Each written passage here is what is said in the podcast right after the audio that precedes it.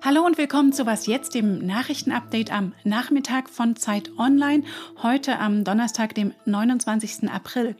Ich bin Rita Lauter und das Luisa Neubauer. Gerechter Klimaschutz ist nicht nice to have, es ist unser Grundrecht und das wissen wir ab heute offiziell. Darüber reden wir heute natürlich und über die Erfahrungen, die Intensivpflegekräfte derzeit machen. Der Redaktionsschluss ist 16 Uhr. Werbung Diese Woche in der Zeit?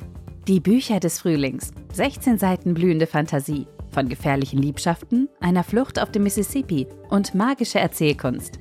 Das Literaturspezial zur Buchmesse in Leipzig. Die Zeit, Deutschlands größte Wochenzeitung. Jetzt am Kiosk oder direkt bestellen unter zeit.de/slash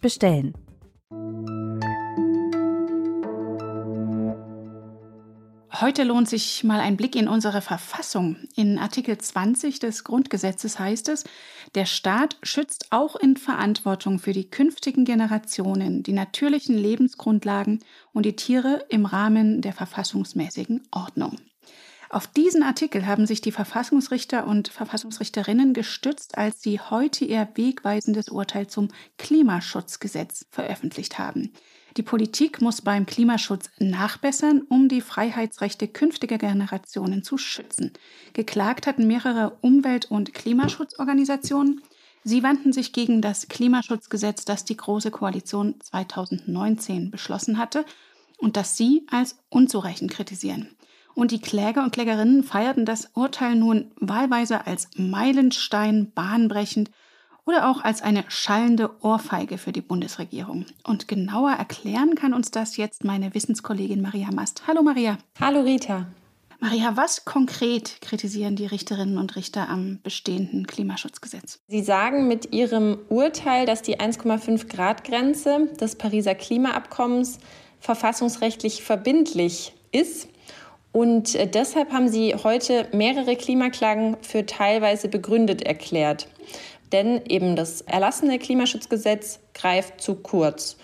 Und ähm, Sie sagen, dass der Gesetzgeber verpflichtet sei, einen vorausschauenden Plan zu entwickeln, um eben mit den Emissionen, die noch da sind, sorgsam umzugehen. Und das geht aber nicht, wenn es eben keine konkrete Planung für die Zeit nach 2030 gibt, beziehungsweise wenn mit der bisherigen Klimapolitik sowieso schon fast das ganze Budget bis 2030 aufgebraucht sein wird. Und wie soll die Bundesregierung nun nachbessern? Ja, also äh, vor allem muss die Klimapolitik stark beschleunigt werden und ähm, es die sollen deutlich ambitioniertere Ziele und Instrumente, also konkrete Instrumente von der Politik festgesetzt werden, die eben dann auch zu dem Ziel von Paris passen. Das wird nämlich stark kritisiert, dass das nicht zusammenpasst. Und ähm, es ist viel früher nötig, die Emissionen auf Null zu bringen. Und dafür möchte das Gericht transparente Maßnahmen, wie diese Reduktion der Treibhausgase denn weitergehen soll. Du hast jetzt gerade schon gesagt, es muss halt transparente Maßnahmen geben nach diesem Gerichtsurteil. Einer der Kläger, der Schauspieler Hannes Jänicke, hat nach dem Urteil ja ganz Konkretes gefordert. Vielleicht schaffen wir es tatsächlich, Kerosin zu besteuern, ein Tempolimit auf der Autobahn durchzusetzen, schwachsinnige Projekte wie Nord Stream zu stoppen. Ist das denn vor den Bundestagswahlen noch realistisch? Puh, das ist schwer zu sagen. Was man sagen kann, ist, dass dieses Urteil jetzt dem Wahlkampf bestimmt noch mal einen gewaltigen Schwung geben wird. Äh, das wird sicherlich jetzt auch neben der Pandemie ein Hauptthema werden. Es ist nämlich auch das erste Mal, dass so eine Umweltklage vor dem Bundesverfassungsgericht Erfolg hat. Und es ist so, dass dieses Bundesverfassungsgericht bei uns sehr hoch angesehen ist, aber auch international sehr hoch angesehen ist. Und deshalb wird diese Entscheidung sicherlich eine große Wirkung, vielleicht auch eine Vorbildfunktion im Ausland haben. Und äh, sicherlich wird sich da auch in Deutschland einiges tun müssen. Inwiefern sich das dann in konkreten Maßnahmen noch vor der Bundestagswahl niederschlagen wird, ist aktuell schwer zu sagen. Dann werden wir die Bundestagswahl im September wohl abwarten müssen und schauen, was sich dann tut. Danke dir, Maria. Danke, Rita. Und mein Kollege Fabian Scheler wird das Thema morgen in der Frühsendung auch nochmal ausführlich beleuchten. Je mehr Menschen gegen Corona geimpft sind, desto dringlicher wird auch diese Diskussion, welche Rechte bekommen Geimpfte zurück und wann. Die Frage ist auch deshalb knifflig, weil es ja noch nicht jedem freisteht, einfach bei der Hausärztin vorbeizugehen und sich impfen zu lassen. Noch ist nicht genug Impfstoff für alle da, daher gilt die Impfpriorisierung weiter. Bundesgesundheitsminister Spahn hat das heute nochmal verteidigt. Sie hat sehr viel Sinn gemacht und macht es bis heute. Wir haben Menschenleben geschützt. Das ist keine Bürokratie. Und Spahn kündigte auf der Pressekonferenz gemeinsam mit dem RKI-Präsidenten auch an, Impfstoff für Kinder ab zwölf Jahren werde es spätestens ab den Sommerferien geben, wenn die Europäische Arzneimittelbehörde den BioNTech-Impfstoff auch für Kinder zulasse. RKI-Präsident Wieler gab zwar eine optimistische Bestandsaufnahme. Es ist also gelungen, diese dritte Welle abzubremsen. Er warnte jedoch auch. Für eine Entwarnung ist es leider momentan zu früh. Die Fallzahlen sind insgesamt nämlich immer noch zu hoch. Besonders bei den unter 60-Jährigen. Hier nehmen sie ja sogar zu. Emotional begreifbar wurde das, wenn man den Schilderungen des Berliner Intensivpflegers Ricardo Lange zuhörte, der auch auf der Pressekonferenz gesprochen hat.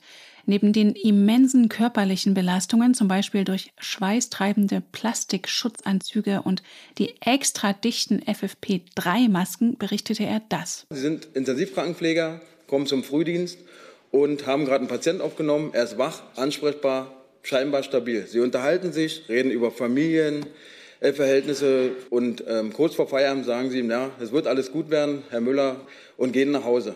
Nächsten Tag kommen sie zum Frühdienst, das Bett ist leer. Der Patient hat die Nacht nicht überlebt. Und der Pfleger Ricardo Lange berichtete auch von herzzerreißenden Abschiedsszenen. Aufgrund des Infektionsschutzgesetzes ist es jetzt so, dass die Familie erst kommen darf, wenn sich abzeichnet, dass der Patient in Kürze versterben wird. Und jetzt stellen Sie sich vor, Sie kommen ins Krankenhaus und müssen Abschied nehmen mit Mundschutz, mit Kittel, mit Handschuhe. Sie haben keinen körperlichen Kontakt und auch wenn die Mama noch ansprechbar sein sollte, was in den meisten Fällen leider nicht mehr ist, sieht sie sie zum letzten Mal mit Maske verkittelt und das ist das Letzte, was sie sieht. Und dann konnte man RKI-Chef Wieler wirklich verstehen. Wir müssen die Zahlen insgesamt runterbringen. Die Gründe haben Sie jetzt alle zum wiederholten Male gehört. Nach mehr als einem Jahr Pandemie hoffen viele Menschen auf die Sommerferien und nach den Plänen der EU-Kommission sollen sie dann auch wieder reisen können mit dem neuen digitalen europäischen Impfpass. Das EU-Parlament hat jetzt mit großer Mehrheit für die Einführung dieser elektronischen Bescheinigung gestimmt. Allerdings änderten die Abgeordneten den Gesetzentwurf deutlich ab, was die Verhandlungen mit den Mitgliedstaaten erschweren dürfte.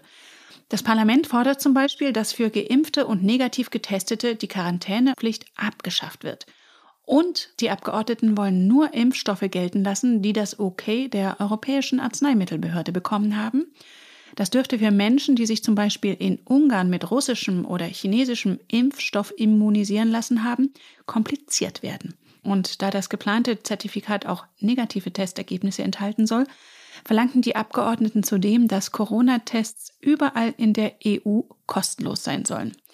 Angesichts all dieser Differenzen wird es spannend zu sehen, ob der europäische digitale Impfpass wirklich bereits wie geplant im Juni kommt. Was noch?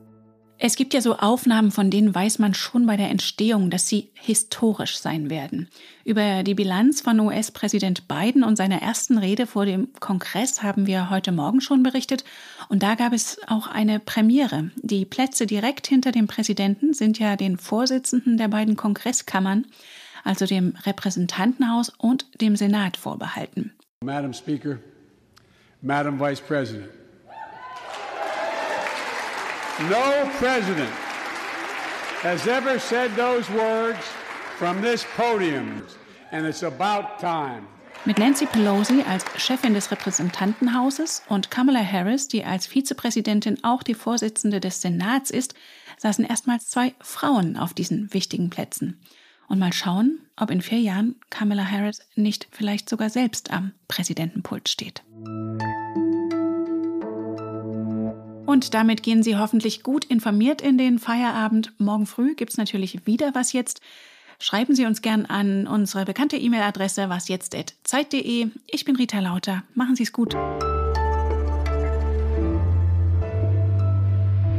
Es ist ein unfassbar großer Tag ähm, für viele.